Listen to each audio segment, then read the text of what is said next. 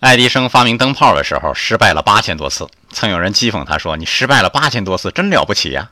嘿嘿，以结果论英雄的人多半这么说话。可爱迪生却坦然地说：“先生，你错了，我只不过是成功证明了七千六百多种材料不适合做灯丝而已啊。”没错，这就是一念之转。当我们不再以结果论英雄，人生就不再那么无聊了。这就像很多人去旅游，上车睡觉，下车拍照，目的性太强，失去了很多乐趣。但实际上一路上都是风景。你的旅程不该是在景区的几个小时，你的乐趣应该在整个过程。为什么孩子比较容易快乐呢？因为孩子没那么大雄心，没那么大的目的性。如果只有第一才算有价值，成功者才值得庆祝，那人生的快乐已经所剩不多了。